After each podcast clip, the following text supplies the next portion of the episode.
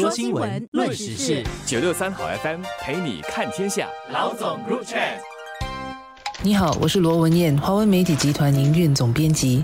你好，我是吴欣迪，联合早报总编辑。新加坡的法定退休年龄去年调高到六十三岁，重新雇佣年龄则从六十七岁上调到六十八岁。根据最近的一项调查结果，有将近九成年满五十岁的受访国人都表示支持延迟退休。这是一个在上个月由人民行动党乐龄行动小组以及全国职工总会妇女与家庭事务处一起进行的网络问卷调查。一共有一千四百多名年纪满五十岁的在职新加坡公民和永久居民参与了这项调查。得出的结果显示，百分之八十八的受访者支持把退休年龄调高到六十三岁或以上，支持把重新雇佣年龄上调到六十八岁或以上的则有百分之八十。希望未来有机会寻求进一步的职业发展的也超过六成。人们在步入职场后，往往会认为工作压力很大。在新加坡的工作时间也比西方国家，甚至是一些亚洲社会来得长。因此，国人普遍讨论的一个课题，就是要如何早些退休，脱离职场竞争压力大，工作永远做不完，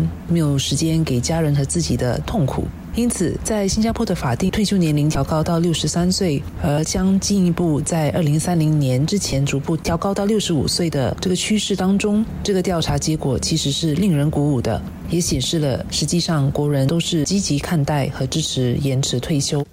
在谈法定退休年龄的时候，一个概念一定要弄清楚。就是延长退休年龄，对我们雇员或者是工作者来说，它并不是强制性的。这个概念我谈过几次，但我觉得重要的事情还是要一再的强调。也就是说，退休年龄它不管延长到几岁，就个人而言，你想几岁退休就几岁退休，没有人会强迫你。我不知道大家有没有注意到，这个调查是有一个特定年龄群的，那就是五十岁以上。所以，当我看到延长退休年龄获得那么高的支持率的时候，我并不觉得意外。我自己的一个观察是，你越是接近退休年龄，你就越能体会或者是越能了解继续工作的可贵。当一个人在四十岁以下的时候，退休还是一个很长远的事。不少人在这个年纪呢，会认为说啊，自己绝不要工作到那么久，能够越早退休是越好的事。但当一个人的年龄越来越大的时候，观念就会改变了。对于怎么迎接老年生活，心态上就很自然的会做转变。你就会觉得能够继续工作，其实是一件很好的事。除了经济上的原因，能够继续有一笔收入给自己养老之外，他们也能够更深切的体会到，如果能够继续工作，对于自己的健康、自己的心智以及自我价值的肯定，都是很有帮助的。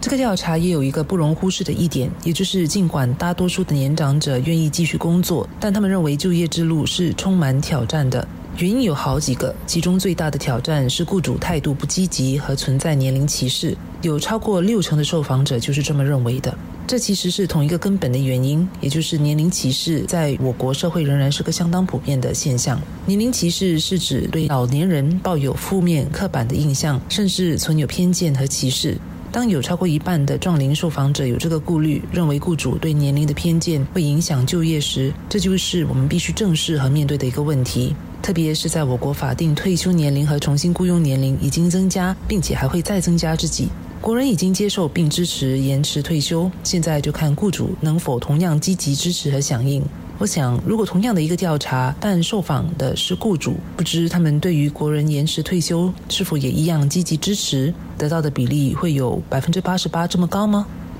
然而，无论雇主是否心态上已经调整过来，或是已经完全摒除年龄歧视的观念，政府实际上已经通过条规和框架来推动，避免年长者在职场上因为年龄受到歧视。政府不久前接纳了职场公平劳资政委员会所提出的二十二项防止职场歧视建议，预计在明年下半年会立法。所以，接下来在职场上，包括因为年龄受到歧视的雇员，将会得到更好的法律保障。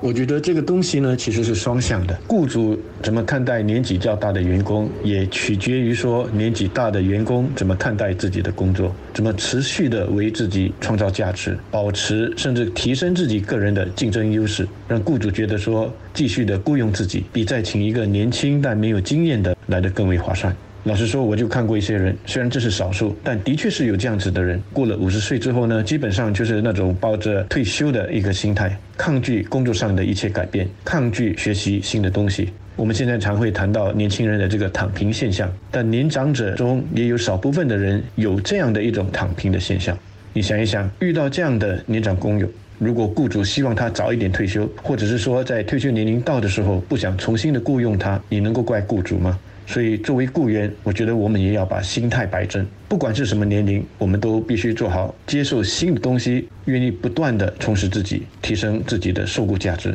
一个人如果连自己都放弃了，那就不能够怪雇主你放弃他们。尽管人力部立下了公平雇佣的指导原则，政府明年也要立法避免职场歧视，但我们还是应当从观念和文化方面着手，改变社会对于年长者的偏见。领导乐龄行动小组的人力部兼贸工部第二部长陈世龙医生上周末就说，乐龄行动小组未来十年的新任务就是要建立一个三 R 的文化，也就是 respect 尊敬年长者，regard 尊重他们的智慧和经验，以及 recognition 认可他们还能为社会做出的贡献。除了积极做宣导工作之外，当局其实也可以考虑表扬甚至是奖励那些积极建立适合年长者的工作环境的雇主，例如那些完全取消退休年龄的企业等等。除了向雇主宣导三 R 之外，其实广大的社会也应当消除对年长者的负面看法。年龄歧视其实是从小就开始的，并且会随着时间的推移而强化，所以我们也应当从孩童们着手。